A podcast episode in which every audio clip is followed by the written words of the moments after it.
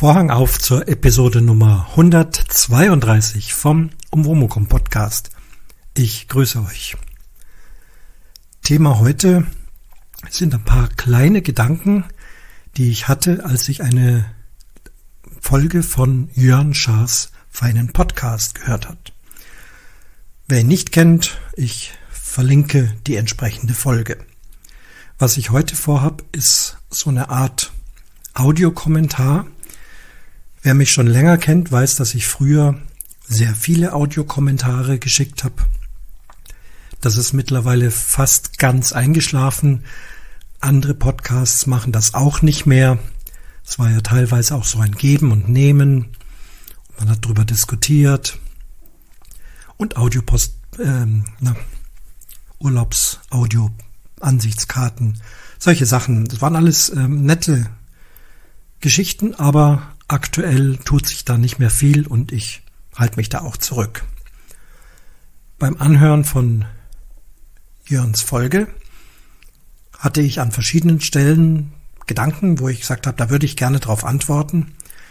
Aber statt ihm jetzt einen Audiokommentar zu schicken, der vielleicht am Ende länger wird als seine eigentliche Folge, mache ich es jetzt hier im Umwomukum Podcast werde also einzelne Schnipsel aus seiner Folge rausschneiden, euch vorspielen. Das geht. Creative Commons License Nummer 4.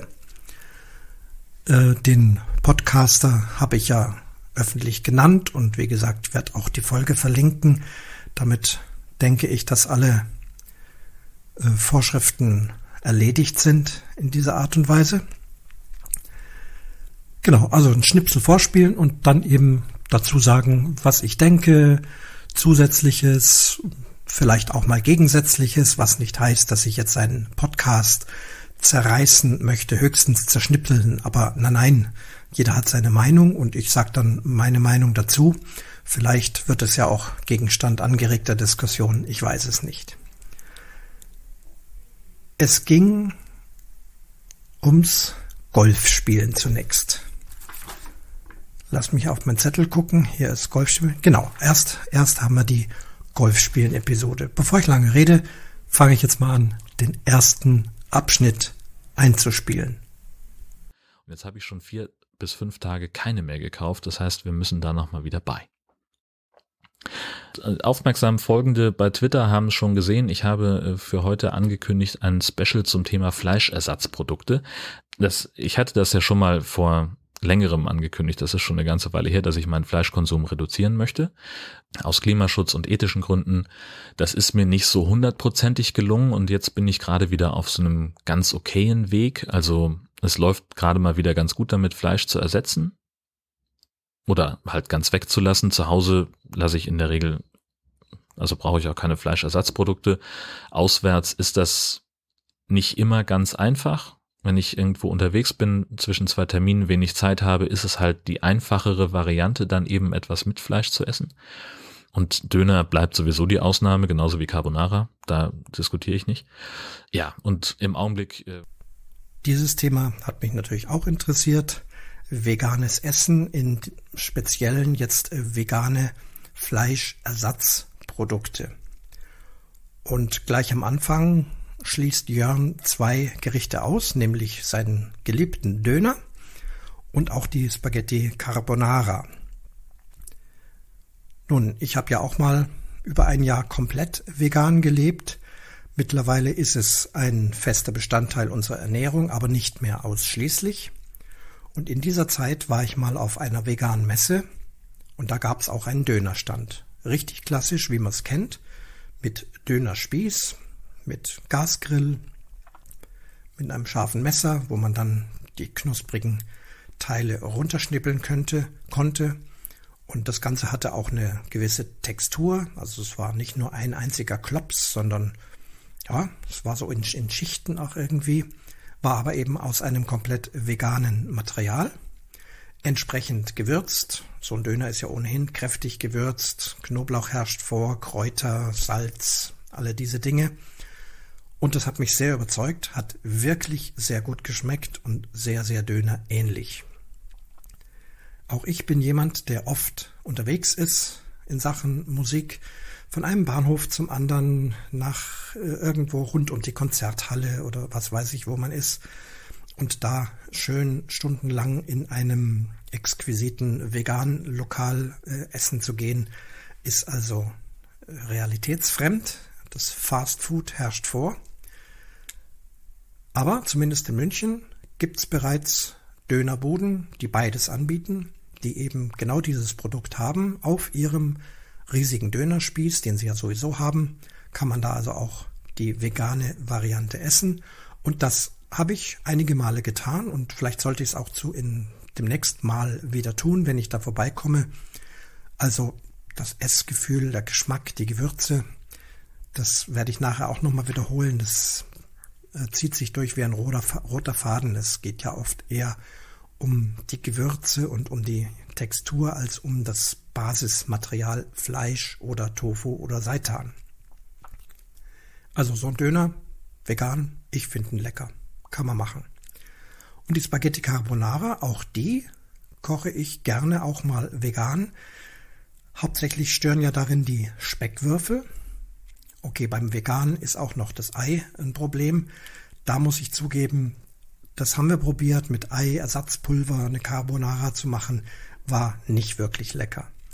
Aber zumindest im vegetarischen Bereich braucht man ja nur die Speckwürfel weglassen.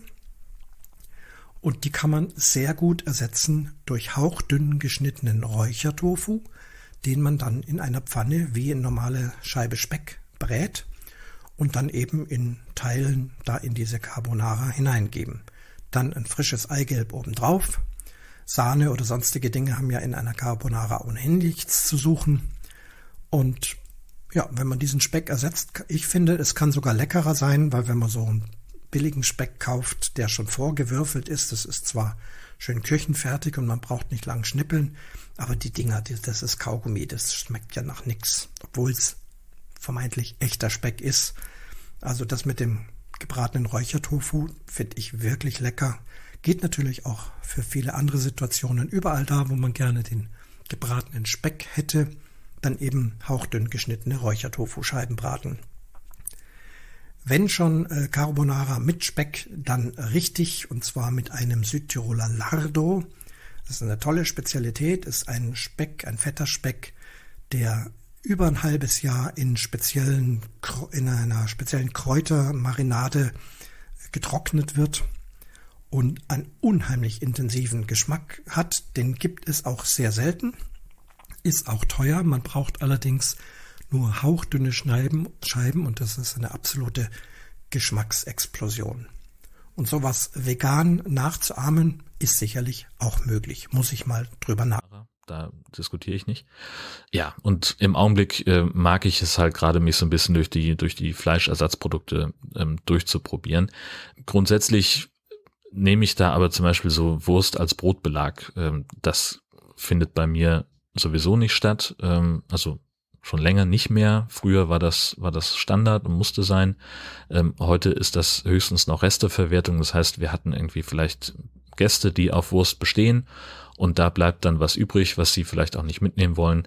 Dann esse ich das halt und sonst wird das auch nicht ersetzt. Ich finde das albern. Also warum so eine Scheibe Zervelatwurst ob die jetzt, also kommt wie gesagt sowieso nicht aufs Brot und da muss ich jetzt auch nicht irgendwie an einem Ersatzprodukt rumprobieren.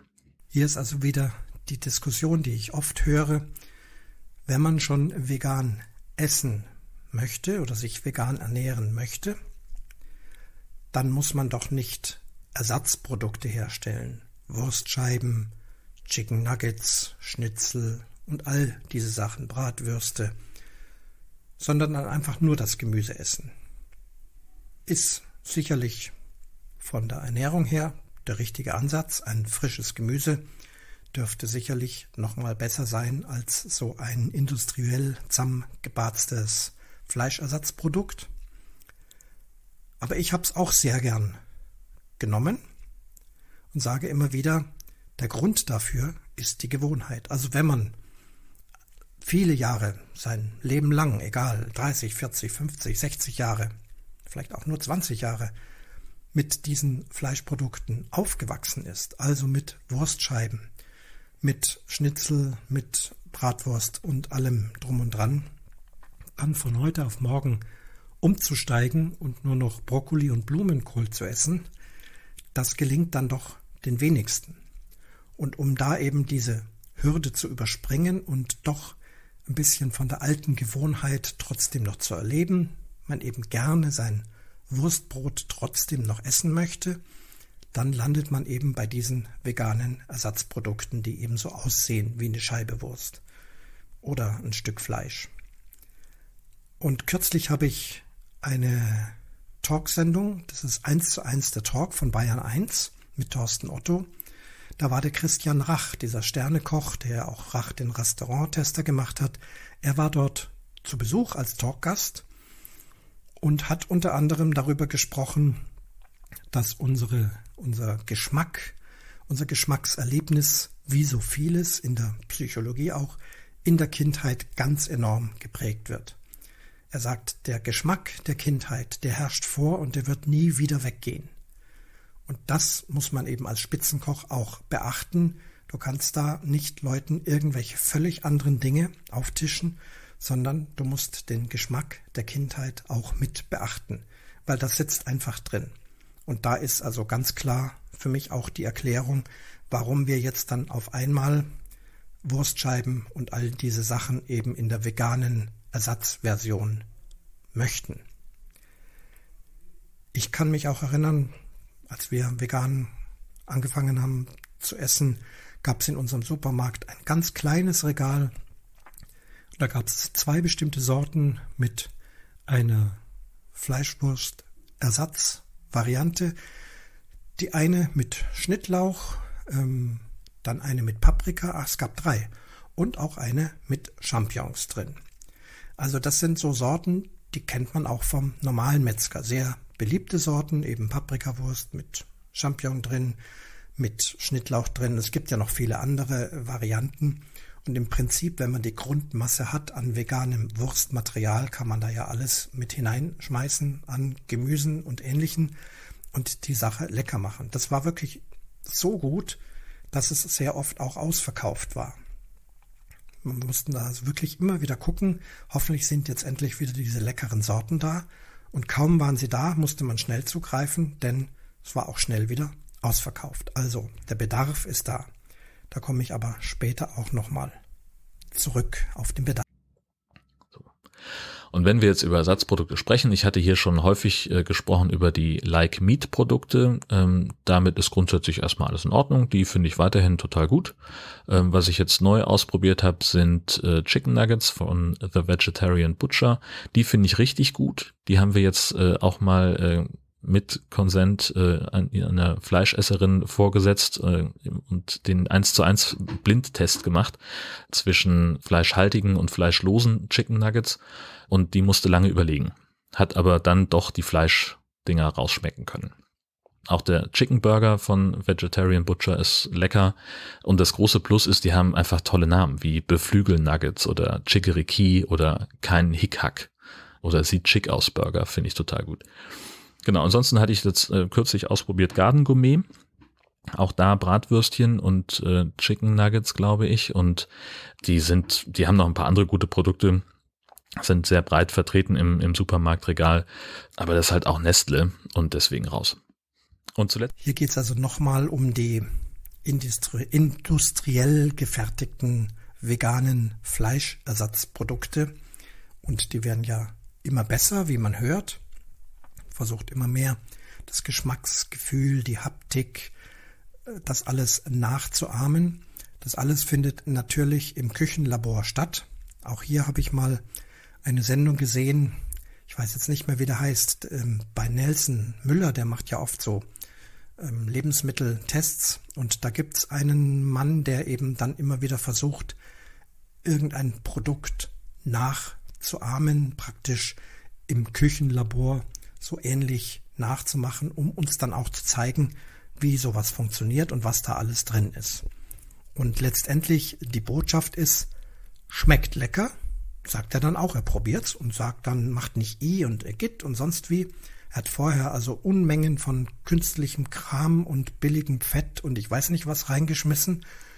probiert dann und sagt, hm, lecker.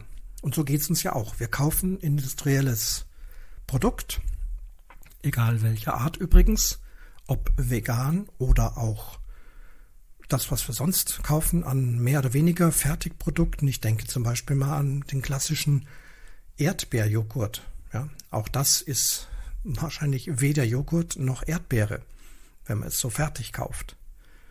Und da gibt's viel Kritik an den veganen Produkten, die kann man äußern, weil einfach in so einem Produkt unheimlich viele künstliche Zusätze, chemische Dinge drin sind, die dann eben dazu führen, dass wir dieses Geschmackserlebnis bekommen, was wir möchten. Aber vom Inhaltsstoff ist es also wenig gut, wenig nahrhaft, vielleicht sogar schädlich. Also das muss man dann schon beachten, da drauf zu sehen. Ich denke aber, das beschränkt sich nicht auf die veganen Ersatzprodukte, das beschränkt sich, das äh, betrifft nahezu alles, was wir so im Supermarkt kaufen. Daher die Devise, egal in welcher Essensrichtung, möglichst frisch gemacht, möglichst selbst gemacht, mit guten Produkten, heutzutage auch gerne mit Produkten aus der Region, damit die nicht lange Lastwagenfahrten hinter sich haben und sowas, ist in jedem Fall allemal besser. Ich habe ja im Umwomukum schon berichtet übers Bratwurst selber machen. Auch das ist ja eine ganz tolle Sache, denn da ist hochwertiges Fleisch drin, da sind meine Gewürze drin und sonst ist da nichts drin. Da ist kein Knorpel, kein zusätzliches irgendwas, keine Geschmacksverstärker, keine Bindemittel, keine Säuren und was da noch sonst alles drin ist, sondern es ist wirklich ein hochwertiges Produkt. Wenn man das so kaufen möchte beim Metzger, wäre es wahrscheinlich unbezahlbar. Aber ich mache es ja für den Hausgebrauch nur in meinen Mengen. Ist es hervorragend.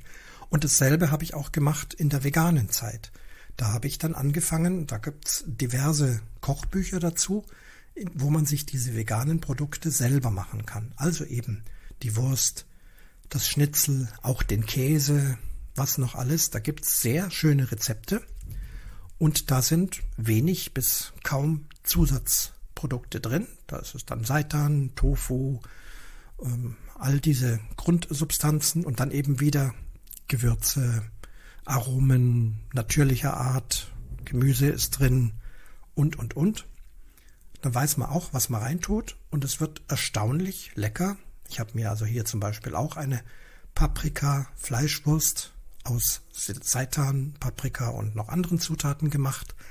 Das dann eine Stunde eingewickelt in eine Alufolie. Das wird dann im heißen Wasser gebrüht, so wie eine richtige Wurst auch.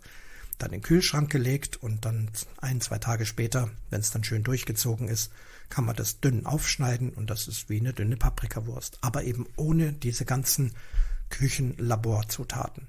Vielleicht schmeckt es nicht so 100% gleich, schmeckt aber in jedem Fall gut, wenn nicht sogar besser. So wie eben bei der selbstgemachten Bratwurst und bei allem, was wir selber machen können. Jeder weiß doch mit dem Kuchen backen, da weiß ich, ich schmeiße meine frischen Eier, mein Mehl, in, in meinem Fall sogar das frisch gemahlene Mehl und so weiter rein und nicht irgendwelches Eipulver, Milchpulver, billiges Massenmehl und so weiter und so fort. Also Kuchen backen selber weiß auch jeder immer besser, als wenn man irgendwas aus dem Regal kauft. Und zuletzt hatte ich, glaube ich, gesprochen über Rügenwalder Mühle, die ebenfalls äh, gute Nuggets haben, sehr gutes veganes Cordon Bleu, und auch die Schnitzel sind meines Erachtens in Ordnung. Die Mini-Frikadellen in der Snackbox habe ich jetzt kürzlich ausprobiert, ganz spontaner Kauf. Die haben mich komplett überzeugt. Ich habe wirklich die Verpackung noch zweimal kontrolliert, ob das wirklich vegetarisch ist. Und auch hier ähm, ist es ja so, die machen inzwischen mehr Umsatz mit fleischlosen Produkten, als sie mit Fleisch machen. Trotzdem fühlt sich das für mich immer noch so ein bisschen an, wie Ökostrom von RWE zu kaufen oder von Vattenfall. Denn damit finanziert man ja auch den ganzen konventionellen Kram quer. Ja, hm, hm, hm, hm, hm. Ähm, ja, und ganz neu im Test. Hier war jetzt für mich das Stichwort Querfinanzierung von Großkonzernen. Zum einen bei der Wurst- bzw. Veganersatzproduktion, aber auch ein Thema, was bei mir ja auch schon seit eineinhalb Jahren wichtig ist, nämlich Tankstellen bzw. Elektroladesäulen, da ich ja ein voll elektrisches Auto fahre und auch schon meine Erfahrungen gemacht haben, hab weitgehend positiv. Ja, Querfinanzierung. Okay, kann man Bedenken haben. Ich würde es aber auch mal von dieser Sichtweise sehen. Fangen wir mal an mit dem Fleischersatz äh, Rügenwalder. Jörn sagt, mindestens die Hälfte, wenn nicht sogar schon mehr Umsatz wird von Rügenwalder mit veganen Produkten erzielt. Jetzt glaube ich auch nicht, dass die das obendrauf verkauft haben, sondern das hört sich für mich eher an, dass dafür eben deutlich weniger Fleischprodukte gekauft worden sind. Und so ein Großkonzern hat halt nun mal auch die industriellen Anlagen, das Know-how, die Lebensmittelchemiker und Techniker und so weiter und so fort, um eben solche Produkte auf den Markt zu bringen. Es wäre also für mich jetzt kein Argument, das nicht zu kaufen, weil ich damit die Produktion von Fleischprodukten unterstütze. Zumal ich auch denke, dass auch jedes vegane Produkt, und die sind ja wirklich nicht billig, sich selbst trägt. Und auch die Fleisch- und Wurstprodukte in aller Regel, zumindest in ihrer Summe, tragen sich doch sicherlich selbst. Das heißt, sie machen mindestens null, aber sie wollen ja Gewinn erzielen. Also wird das schon funktionieren. Von daher glaube ich an die Querfinanzierung nicht so ganz. Und dasselbe trifft auch zu für die Mineralölkonzerne. Und da möchte ich einen nennen, von dem habe ich es gelesen in einer Wirtschaftszeitung. Das ist äh, BP Aral. Also BP ist wohl die ähm, Überorganisation und hier in Deutschland sehr bekannt Aral. Da habe ich vor eineinhalb Jahren, als wir das Elektroauto gekauft haben, auch gesagt, schön und gut, hier gibt's überall kleine Ladesäulen, aber warum nicht an den Tankstellen, an den, bei den großen Tankstellenkonzernen, Aral, Shell, Jet und wie sie alle heißen, da könnte es doch auch Ladesäulen geben. Gab es vor eineinhalb Jahren noch nicht so offensichtlich oder gar nicht, ich weiß es nicht genau. Mittlerweile tauchen sie auf an den Autobahnraststätten, an den Autohöfen, wo Aral zum Beispiel, aber auch Shell vertreten ist. Aral hat da sehr schöne, gute, neue Ladesäulen platziert, nennt sich Aral Puls. Mit 350 kW Schnellladen. Mein Auto kann jetzt nur 100 kW schnell laden. Das ist auch allemal schnell genug, um eben das Auto abzustellen, aufs Klo gehen, sich eine Brotzeit kaufen, das kurz essen, einen Kaffee trinken, vielleicht noch einen Geocache suchen, weil fast jede Autobahnraststätte hat Geocaches. Und wenn ich dann zurückkomme nach 20, 25 Minuten, vielleicht auch mal einer halben Stunde, was ja auch sinnvoll ist, auf einer langen Fahrt mal eine Pause zu machen, dann ist das Auto auch wieder genug aufgeladen, um wieder einige hundert Kilometer zu fahren. Und da sticht vor allem Aral dabei heraus, 100% Ökostrom steht drauf. Das ist bei Strom natürlich immer eine rechnerische Größe. Das weiß ich schon auch. Keiner weiß, ob dieses Elektron, was da gerade in mein Auto reingeht, aus einem Atomkraftwerk kommt oder eben aus einer Wasserkraft, Windkraft, Sonnenkraft oder wie auch immer. Aber auch hier bei diesem Konzern BP Aral höre und lese ich, dass sie mittlerweile mehr Umsatz mit Strom machen als mit Mineralöl, mit Benzin und Diesel. Und das finde ich schon bemerkenswert. Und hier geht's mit Sicherheit in die Richtung, dass das immer mehr Elektro wird und immer weniger Öl und Gas. Die Diskussionen kennen wir ja ohnehin. Außerdem ist es ein Wirtschaftsgut, was irgendwann zu Ende ist. Wann genau wissen wir nicht. Ich vermute aber für den Privatverkehr schneller als man denkt. Und meine Vision wird sich sicherlich auch bald eintreffen, dass an diesen großen Tankstellen nicht mehr Zapfsäulen stehen, sondern dass die so umgebaut sind, dass es da ganz viele schöne Elektroladesäulen gibt und ganz viele Autos dort parken und laden können und dass es dann vielleicht nur noch so hinter dem Kassenhäuschen, da gibt's dann noch eine Säule, wo man noch Benzin und Diesel kriegt für die wenigen, die dann so ein Auto noch fahren. Das wird also mit Sicherheit irgendwann eine Hinterhofgeschichte und diese großen äh, Mineralölkonzerne sind dann eben Stromverkaufskonzerne. Und es ist ja eine Sache des Marktes. So ist es ja bei dem veganen Essen auch. Der Kunde verlangt es Und je mehr der Kunde das verlangt, desto mehr stellt es die Industrie auch zur Verfügung. Wenn wir also jetzt von Rügenwalder gerne noch viel mehr vegane Ersatzprodukte haben wollen, werden wir die kaufen, wie ich es vorhin auch beschrieben habe. Das Regal war immer leer. Und dann werden sie mehr davon herstellen. Das ist doch klar. Und je mehr sie davon herstellen, desto weniger Fleisch wird produziert. Was ich schon für einen Vorteil habe. Also entweder oder, schwarz oder weiß, Atom oder Sonne, ist, denke ich, aktuell nicht realistisch. Wir Kunden entscheiden. Und je mehr wir bei großen Mineralölkonzernen, aber auch bei allen anderen Stromkonzernen und alle Ladesäulen, die, die ähm, schlagen ja wie Pilze aus dem Boden. Ich beobachte das. Ich brauche bald nicht mehr in einer App suchen, wo eine Ladesäule ist. Das musste ich letztes Jahr noch. Mittlerweile kann ich auch fast schon einfach fahren und dann, klar, da ist eine Ladesäule, da ist eine Ladesäule, die Tankstelle hat's, die Tankstelle hat's. Auf den Autobahnen gibt's mittlerweile auch schon ein Piktogramm. Gab's ja früher Autohof, da steht dann drauf, hier gibt's eine Tankstelle, also Tanksäulen-Symbol. Dann kamen Autogas und Erdgas, also LPG und CNG dazu. Auch dafür hat man dann ein Symbol gemacht, dass man sehen konnte, ui, da gibt's Autogas, da muss ich also auch nicht mehr im Internet nachschauen. Und mittlerweile auch etabliert die Zapfsäule, an deren Hahn aber dann eben ein Stecker dran ist. Als Zeichen für, hier kann man elektrisch laden.